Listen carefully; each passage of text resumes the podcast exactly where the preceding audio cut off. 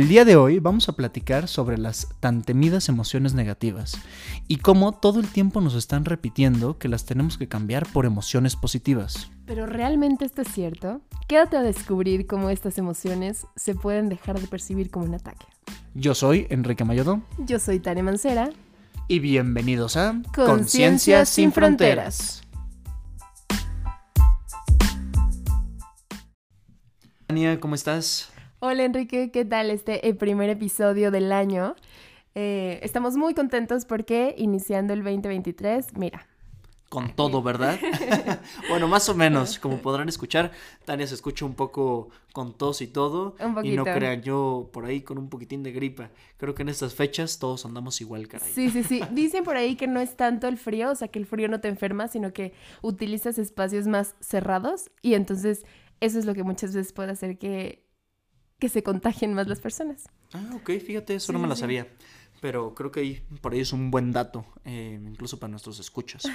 Sí. Muy bien, muy bien. Pues en el episodio de hoy va a estar bastante interesante eh, porque vamos a platicar sobre emociones negativas y cómo dejar de pelearnos con todas estas emociones negativas que vamos teniendo internamente. Sí, sí, sí. Y aparte que están tan estigmatizadas. O sea, como que creces y todo el mundo desde que creces te viene diciendo que es algo feo. O sea, que tú tengas una emoción negativa es algo terrible.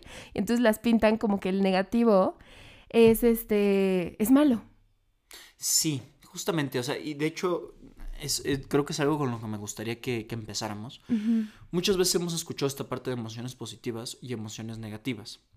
O sea, está bien la catalogación de emociones positivas y negativas. Mucha gente que lo utiliza, muchísimos psicólogos que lo utilizan. Pero eh, algo que, a mí- que me- Ay, perdón, estoy con la, con la gripa aquí. Algo que a mí me gusta utilizar más es eh, una catalogación distinta de las emociones. Miren, hay un ejemplo que, que yo utilizo mucho, que es, imagina que, no sé, estás en tu trabajo y, y te, acaban, y te acaban de pagar o eh, estás en tu casa con tu familia y entonces de repente tienes tus ahorros, lo que sea, una situación donde tengas un poco más de ahorros. En ese momento, ¿qué es lo que sucede? Digamos que te empiezas a poner contento porque dices, oye, voy a planear mi viaje a Cancún. Y entonces ya me quiero organizar, voy a planear yo mi viaje a Cancún, voy a empezar a, voy a, empezar a, ver qué es, lo que, qué es lo que quiero yo hacer y me empiezo, y me empiezo a mover muchísimo, ¿no? Entonces, lógicamente estoy como súper, súper emocionado. De repente, pues es, digamos que es la hora de la comida y estás empezando a planear tu viaje a Cancún y entonces buscas lugares y que si el hotel, uno que no esté tan caro, pero pues que también te la vais a pasar muy bien, ya ves los vuelos y todo, y tienes esta emoción que a todos nos ha pasado que te da vueltas a la cabeza. Entonces, ahí muchas veces podríamos decir, oye, ¿esto es una emoción positiva? Sí, podríamos decir que ahí estás teniendo una emoción positiva, pues estás planeando un viaje. Pero ahora me gustaría que te imagines que son las 2 de la mañana. Y son las 2 de la mañana y tienes la misma emoción en el que estás planeando el viaje, pero estás como muy acelerado. O sea, ya ni siquiera estás viendo hoteles, ni vuelos, ni nada. Simplemente estás como acelerado o acelerada, planeando el viaje y qué es lo que quieres y qué es lo que quieres, eh, qué es lo que quieres hacer y todo eso. Y el tema es que tú te quieres dormir, pero no puedes cerrar el ojo porque Sí. sigues planeando el viaje. Y la emoción del viaje también. Y la emoción que Sí, vas sí, teniendo el viaje. ¿Qué es lo que sucede ahí? Te lo vuelvo a preguntar. Emoción positiva o negativa. Es exactamente la misma emoción, la misma alegría, el mismo entusiasmo. Pero la pregunta es positiva o negativa. Si no te deja dormir y al día siguiente te tienes que despertar temprano. Entonces aquí entra el cuestionamiento sobre qué tan mm, útil es esta catalogación de emoción positiva o negativa. A mí me gusta más ponerlo como qué tan útil es la emoción en ese momento. Por supuesto que una emo- la emoción de alegría y entusiasmo por planear tu viaje a la hora de la comida o que ya hayas terminado de comer está perfecto y está excelente, lo puedes disfrutar muchísimo. Pero si tienes esta misma emoción de madrugada, tienes esta misma emoción de madrugada, entonces, y te quieres dormir, pues ya no está siendo útil. Está maravilloso el ejemplo. Maravilloso, porque aparte creo que a todo mundo nos ha pasado. Y tenemos tan estigmatizadas las emociones, tanto positivas como negativas, que las positivas creemos que son bien en cualquier momento del día. Claro, o sea, más bien ahí te tienes que preguntar qué está siendo útil para lo que quieres en ese momento. Si de repente viene un león y te sientes espantado y, y, y pero espantado y un poco acelerado porque quieres correr o quieres treparte un árbol o yo que sé que sea cuando viene un león persiguiéndote. Esperemos que nunca pase esa situación, la verdad, pero ajá. Sí, sí. Entonces, si, si, si sientes todo esto, pues lógicamente está súper bien que tengas esa emoción de acelere para que tengas este, para que puedas tener la energía para correr. Entonces, ahí está siendo muy útil.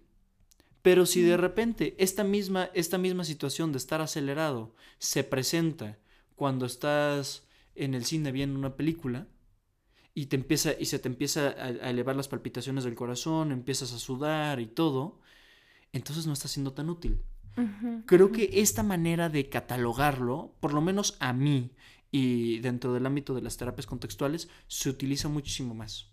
Creo que da una visión distinta sobre lo que son las emociones y nos ayuda a nosotros no tener este estigma, como mencionabas tú, o esta condición física y específica que tiene que ser así, si entonces si te estás enojando a fuerza ya es una emoción negativa, o si estás tal, tal, tal, ya a fuerza es una emoción positiva. No, como que en este sentido puede uno más fluir. Sí, como quitarle el enfoque de si es positivo o es negativo, no importa, sino que tanto es útil para tu vida. Y para el objetivo que tienes en ese, en- en- deja tú para tu, porque para tu vida se ve como algo muy largo. Ajá, ¿Qué razón. tanto es útil para ese instante. Creo que esa va por ahí la clave. ¿Cómo ves? ¿Qué notas de esto? Me encantó, me encantó porque aparte por ahí estaba leyendo alguna vez que decían como este como todos los pensamientos que tenemos abarcados como negativos, o sea, que todo el mundo te dice como cambia tus pensamientos negativos por positivos. Y los pensamientos positivos los tenemos como en, ay, no, esto es lo mejor. Y entonces cuando lo mencionas como por utilidad, o sea, puedes, puede ser útil tanto uno como en el otro. ¿Estás de acuerdo? Entonces, el que, mm, o sea, como dejar de preocuparnos tanto si es positivo o negativo, sino más bien si podemos hacer algo con ellos. Entonces, me parece increíble. Yo voy a agarrar tu ejemplo y lo voy a poner ahí como en mi base de datos. Sí, porque la verdad es que está bastante, o sea, creo que va mucho por ahí. Y ahora, em, cuando se presentan todas estas emociones que nos generan tal vez esta incomodidad, Ujú. porque no sé, podría haber una emoción de incomodidad por ahí, Claro. que, que, que genera incomodidad por ahí. Muchas veces está vinculado con que tengas problemas en tus relaciones, tengas dificultades en afrontar ciertas problemáticas, tengas, eh, no sé, son, son muchas cosas. Pero hay un tema en específico que vale la pena que lo notemos, porque creo que le podríamos dedicar un episodio completito. A ver. Eh, ay, o, o creo que ya lo, lo habíamos mencionado, el tema de la incertidumbre. Ah, ya lo habíamos mencionado. Sí, ya lo Ahí habíamos está, chicos, mencionado. sí. Ahí está. ya ni me acuerdo. Pero sí, ya lo, habíamos, ya lo habíamos mencionado. Porque es muy común escuchar el, oye, es que tienes poca tolerancia a la frustración. Ajá, ajá. Tienes mucha tolerancia a la frustración. Pero aquí lo que me gustaría que, que recordáramos de este otro episodio, que los invito a escucharla, es tu tolerancia frente a la incertidumbre. Porque la vida suele ser incierta de muchas formas. Sí. No tenemos, no tenemos la completa certidumbre de todo lo que estamos haciendo. Entonces, vale mucho la pena considerar ese aspecto de, la, de, de que nosotros aprendamos a vivir con cierto grado de incertidumbre y, que, y que no nos queramos con- eh, concentrar en, oye, ya quiero mitigar toda duda de esto que está sucediendo. No, simplemente aprender a vivir que tu mente es tan rápida, siempre van a encontrar algunas formas en las que puedas dudar más. No sé si me vi ahí medio abstracto con esto, Tania. No, pero sí, porque justo, o sea, es como estar muy consciente. Sí hay situaciones incómodas y sí muchas veces las emociones negativas pueden causar incluso hasta dolor físico, ¿no? Que es este dolor en el estómago o, o esta sensación como de falta de aire, etc, etc, ¿no? Entonces, sí, sí causan malestar y no es que este, no vayan a pasar o la incertidumbre no es que te tengas que como recibirla de mm, como súper entusiasta, ¿no? De eso no tratamos de, ay, sí, no. Eh, sino que son matices que va a tener la vida. O sea, y los va a tener en las diferentes etapas. Así tú estés pasando por el mejor momento de tu vida, va a tener esos matices porque son parte de la vida que estamos viviendo. Y todo ser humano los percibe. Entonces, como verlos como eso, como la, naturaleza y, y cuando los ves con normalidad, dejan de ser tan pesados. Mm, como el experimentarlos. ¿Es más o menos lo que te referías? Sí, sí, sí, creo que sí. Y, para esto se me ocurre un, ejemplo que, creo que es bastante, que podría ser bastante útil. Eh, este ejemplo se van a reír, es como de meme, la verdad. Em, pero es, es, el ejemplo de, si yo te digo, no pienses en un elefante rosa, ¿en qué estás pensando? En el elefante rosa. En el elefante rosa. Y, si de repente tú te agarras en tu, en tu silla y dices, no quiero pensar en un elefante rosa, no quiero pensar en un elefante rosa, no quiero pensar en un elefante rosa, ¿en qué piensas? En el elefante rosa. Mientras más te repites en la cabeza, no quiero esto, no quiero la ansiedad, no quiero, ser no quiero estar triste, no quiero estar molesto, no quiero cualquier emoción negativa, y estás dándole más vueltas en tu día a día, más crece. Sí, sí, sí mientras más quieres que se vaya, eso es, paradójico. Sí, sí, mientras más quieres que se vaya, dices, no, a ver, me voy a sentar y la voy a analizar esta emoción, porque quiero yo hacer aquí una super reflexión para no tener la emoción. Pero mientras más le estás reflexionando, más crece. Sí. Y esto es súper común con la ansiedad. Pero súper. Entonces, es, va por ahí. Hay un ejemplo maravilloso también que ahorita te quiero hacer y, a ustedes les quiero hacer, que es como, ahorita, es muy similar al que dijiste de elefante rosa y ponen así, a ver, Enrique, no pienses en un helado de limón. Así, no pienses en lo fresco que se siente en un día soleado en tu boca. Deja de pensar en el sabor y en el olor del helado de limón. Y entonces, como le estamos dando tantas vueltas al asunto, aunque no estés hablando tal cual Em, de la ansiedad o de la situación, cuando estás, toda tu vida gira en torno a eso, hace que sea imposible que le quites el ojo de encima. Justo. O sea, que sea imposible. Y entonces, muchas veces en este caso es verlo, saber que está ahí. Y Enrique me dijo un ejemplo maravilloso, que por supuesto no, es tal cual de él, pero es como darle gracias a la mente. Es por ahí famoso. Sí, sí, sí, sí, eh, sí, En terapia de aceptación y compromiso. Eh, darle gracias a la mente por alguna situación que te esté presentando en ese momento. Como, ay, muchas gracias. Y ya te escuché. Y ya te volteas y sigues con lo que estás haciendo. sí. Por, ejemplo, imagínate que de repente em, tienes que estudiar para un, para un examen o tienes que preparar una presentación en tu trabajo. Y entonces em, ya estás estudiando y todo y de repente la mente, de repente te viene un pensamiento. Y este pensamiento te lo está lanzando tu mente. y, es un, hmm, ¿y si a la mitad del examen o la presentación se te olvida? Hmm, sí lo estás aprendiendo bien, porque son los pensamientos que se te vienen a la mente. Y entonces la mente te está lanzando estos pensamientos constantemente. Una de las maneras que tú puedes hacer para desengancharte es decirle, hmm, gracias mente. Es como decir, gracias por la información. Pero continúas tú con, tú continúas con tu vida. No te enganchas, no le haces caso. Es como, como si tu mente, cuando te lanzas tus pensamientos, fuera una, un amigo, una amiga que te quiere dar muchos tips, muchos consejos, porque te quiere ayudar, pero en realidad eh, no son tan buenos tips ni tan buenos consejos. Y tú lo estás pensando en ese momento, pero no te lo vas a decir. Exacto. ¿Qué es lo que haces? Oye, muchas gracias. Y pues continúas con tu vida. Sí, sí, sí. sí es algo similar, es una experiencia similar a la, de, a la que se hace con la mente. Hmm, gracias, mente.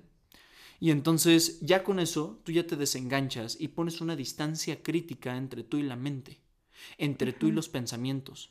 Y no porque tu mente te lance ciertos pensamientos, tienen que ser ciertos. Sí, sí, sí, sí, sí. Y ahí, por ejemplo, Enrique mencionaba cuestiones de exámenes y, trabajo y así, pero en realidad se pueden llevar en el día a día porque normalmente tenemos esto, ya lo poníamos de ejemplo en algún episodio, de que se te cae algo y tú mismo como que hay un insulto en la mente así de, ay no, y luego muchas veces viene este de, estoy siendo un inútil, ¿no? Ay, qué inútil, ya se me cayó esto. Y entonces es ubicar ese pensamiento y podría ser ese de gracias mente, pero hay muchos otros. O sea, también está el de... Mm, ahorita se me acaba de, pasar, pero está el de este... Ah, de ubicar qué estás pensando. O sea, estoy teniendo el pensamiento de... tal cosa. Ajá. O sea, para ponerlo más claro, sería un estoy, ahorita estoy pensando que me viene la duda que se me podría olvidar esto en la presentación o esto parte del examen.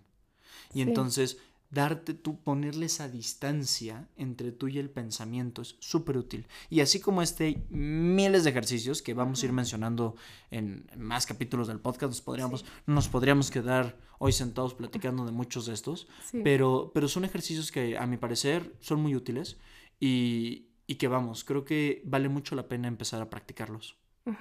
Y que, por ejemplo, a Enrique mencionaba del capítulo de incertidumbre, que regresen a verlo, está por ahí, está muy bueno. Eh, y que muchas veces abarcamos ese tema, pero si hay alguna duda, ya me dijeron que hay, hay una duda específica de incertidumbre, y entonces se puede abordar este, el tema desde una perspectiva distinta, como para que haya esta diferente perspectiva, ¿no? Del mismo tema. Claro, claro, claro. Sí, creo que ese es un punto. Otro elemento que me gustaría mencionar, digo, es esto de desengancharte, pero a veces también puede ser que necesitemos hacer un cambio en el ambiente en el que nos estamos, eh, en el que estamos, en el que estamos, ya sea en tu trabajo, la escuela, tu casa, lo que sea. Eh, esto sería mucho el, te- el tema de poner límites, que también les recomendamos el episodio de poner límites. Ese episodio lo aterrizamos mucho hacia temas de pareja, pero creo que, creo que después podríamos platicar un tema de, de cómo poner límites en el trabajo. Siento que eso podría ser un, un súper buen tema de... Un súper buen tema de, de episodios, ¿no lo crees, Tania? Sí, sí, creo que podría ser. También el de familia, ahorita después de este... mm, en diciembre como que escuché comentarios de todo el mundo de quiero evitar las fiestas familiares, no quiero ver a mi familia y así también, también se puede abordar como el tema por ese estilo. Claro, para que tú empieces a tener una relación Sí. más sana, más armoniosa y también una relación en la que tú te sientas cómodo o cómoda. Pero bueno, otro, otro elemento, pues digo, claro, es- esto de los de, de lo de los límites. Eh, también, por ejemplo, puede ser que digamos que te sintieras muy estresado o estresada ahorita que platicábamos sobre el tema de los exámenes y de lo de los de lo de los estudios. eh, tal vez también puede ser que sea algo tan práctico como buscar nuevas técnicas de estudiar o de aprendizaje. Quiero que notes que aquí hay una parte importante. A veces puede ser que. Puede ser que. mm, Que el. Las, o sea, que por ejemplo tú voltees a ver y uno de tus compañeros del, y uno de tus compañeros de la escuela tenga cierta técnica para estudiar. Entonces tú te acerques y dices, no, yo lo admiro muchísimo o la admiro muchísimo a esta persona, le voy a preguntar cómo estudia. Te acerques y te dice, no, pues mira, es que yo estudio de esta manera y entonces me memorizo todos los, todo, el- todo el libro y shalala, shalala. Y entonces dices, uy, no, wow, pues está padrísimo. Y el día que tú lo intentas hacer, no te sale. ¿Cuál es el tema aquí? Tienes que buscar cuál es la técnica que mejor te funciona a ti. Porque técnicas hay miles Sí. para estudiar, ahorita que estamos hablando de esto. Hay miles. Tienes que ver cuál es la que más te facilita, se te facilita a ti. No porque le haya funcionado a alguien de tu familia o a alguien de tus amigos, te tiene que funcionar a ti. Entonces, muchas veces puedes estar es- experimentando estas situaciones de estrés o de ansiedad o de frustración con la escuela, simplemente porque todavía no tienes una técnica adecuada de estudio. Tal vez a ti te funciona estudiar dos días antes del examen. O te funciona ir estudiando desde un mes y vas estudiando poco a poco, poco a poco, poco a poco, para no presionarte y con descansos. O te funciona hacerlo todo de corrido. Eso ya lo podrás ir descubriendo. Pero lo que vale mucho la pena es que, es que no, te, no te enfoques en querer que lo que le ha funcionado a una persona te tiene que funcionar a ti. Ábrete a buscar. Hay miles de, de videos en YouTube que hablan sobre estas técnicas de, de, estudio. Hay muchísimas páginas de internet centradas en todo esto. Entonces, creo que es un punto que quería mencionar por ahí, que no se nos fuera a ir. Sí, como el comparar muchas veces, ¿no? Y que a veces, hablando como de esta, de esta guerra interna que queremos tener todo el tiempo con las emociones negativas, em, muchas veces el compararnos o el ver un momento del día de otra persona, como que te hace pensar que esa persona vive todo el tiempo en estas emociones positivas y tú estás en el hoyo terrible con las emociones negativas y de repente llega alguna emoción que dices, bueno, esto es maravilloso, ¿no? Pero es como el ser muy conscientes, o sea, algo que nos podría ayudar como a, un poco reducir esta, como este pleito interno de, combatir las emociones negativas, sería el visualizar que está todo el matices de emociones, ¿no? Que está todos los matices de emociones y que los vamos a estar viviendo todo el tiempo. Entonces, dejar de luchar con algo que va a ser natural a lo largo de tu vida y nada más verlo como un, un instante, o sea, los sentimientos tienden a llegar tienen su proceso y pasan. Justo, justo. Llegan, tienen su proceso y pasan. Y, y muchas veces estas emociones, esto pasará. Porque a veces cuando, cuando una persona está inmersa en una temática de ansiedad, lo que sucede es que sientes que es interminable Sí. y que puede venir una crisis ansiosa o que puede venir todo esto y que va va a ser ya de por vida. Pero no es así, solamente son unos, solamente son unos, unos cuantos instantes. Entonces vale mucho la pena como hacer esta, esta aclaración también, de también no engancharte y no de seguir echándole eh, leña al fuego. Sí, y que a veces te lastimas más repensando en la situación, que Exacto. después llega la culpa y el ataque de no debería estar teniendo esto porque todo el mundo te dice que no deberías de estar teniendo emociones negativas y que tengas pensamientos positivos. Y entonces se Entre viene- comillas, positivo y negativo. Exacto. Y entonces se viene también este, este círculo en el que hay cierta culpabilidad por estarte sintiendo mal y entonces ya no me debería sentir mal y entonces como que es te aferras a esa emoción o la quieres combatir con tanta fuerza que haces que el tiempo que esté ahí se extienda. Justo, justo. Y entonces empieza a ser eh, una emoción muy difícil y muy abrumadora. De hecho, también nos gustaría hacer esta recomendación ahorita en el episodio. Si de repente te sientes desbordado o desbordada con una emoción que está siendo muy fuerte para ti, está siendo muy abrumador, que te está siendo muy incómodo o incómoda, creo que mi principal recomendación sería que acudas con un especialista. Sí. Siempre está esa opción. No ir, ir con un terapeuta, no es que ya enloqueciste. No, para nada. Ir con un terapeuta, con, con un profesional de la salud mental, siempre puede dar un. siempre puede dar un alivio. Siempre puede dar un alivio a aprender a administrar mejor tus emociones. Entonces, creo que esta también es una, es una recomendación porque vale mucho la pena. A veces, de- o sea, nosotros tenemos la intención, las mejores intenciones. Oye, a ver, este podcast está bueno porque hablan de varias técnicas y demás. Me gustó mucho el episodio, pero cuando los empiezas a aplicar, llega un momento en el que, en el que es tan fuerte la emoción que, que ya vale la pena acudir con un especialista en salud mental que, que te oriente, que te oriente y que te ayude tal vez a aplicar una, estas u otras estrategias, hay cientos, que para poder tú em, aliviar o resolver o manejar mejor este mundo emocional por el que estás atravesando. Sí, porque justo hay, hay como un indicador en el que puedes observar cuando la emoción te está sobrepasando. Y es cuando se extiende por un lapso de tiempo, o sea, muy largo, o...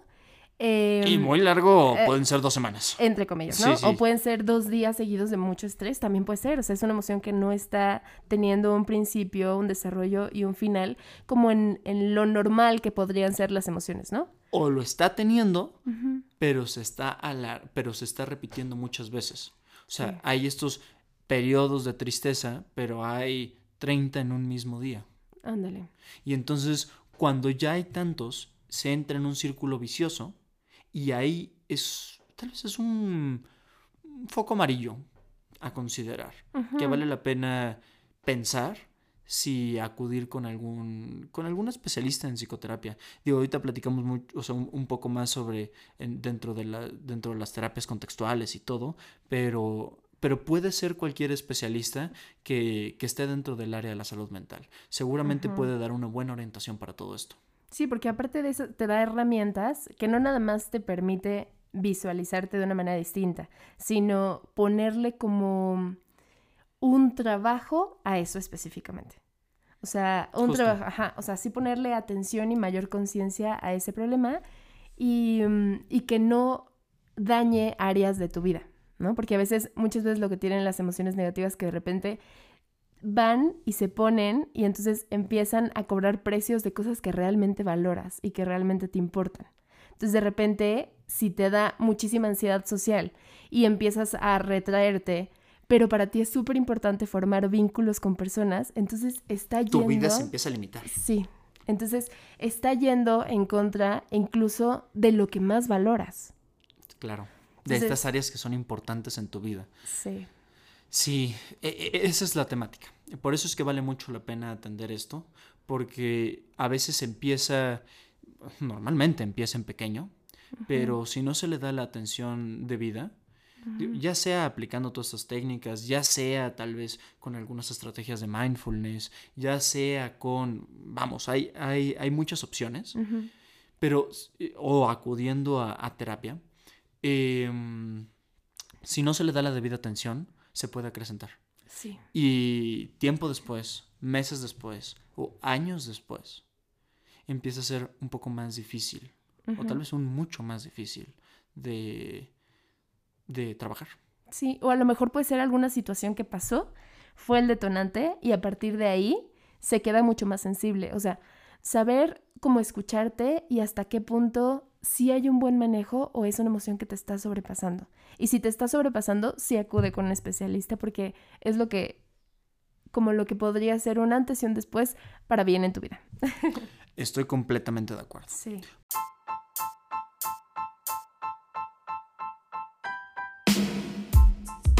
Pues muy bien, muchísimas gracias por su atención en este episodio. Creo que, creo que fue un episodio con bastante información y todo. Esperamos que les haya sido de muchísima utilidad. Eh, recuerden que siempre pueden eh, escribirnos a nuestras, a nuestras redes sociales.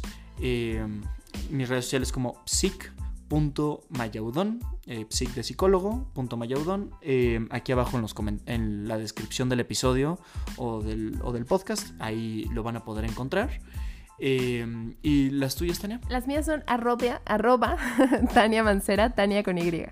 Justamente, me parece muy bien. Pues entonces pueden escribirnos ahí si tienen alguna duda del episodio, si tienen alguna sugerencia o algo en específico que les gustaría, que, les gustaría que, platicáramos en, el episodio, en estos episodios. Vamos, nosotros estamos súper abiertos. Por favor, siéntanse en confianza de, mandarnos por ahí un, mensaje directo en Instagram. Claro que sí, los esperamos. Nos vemos en el próximo episodio.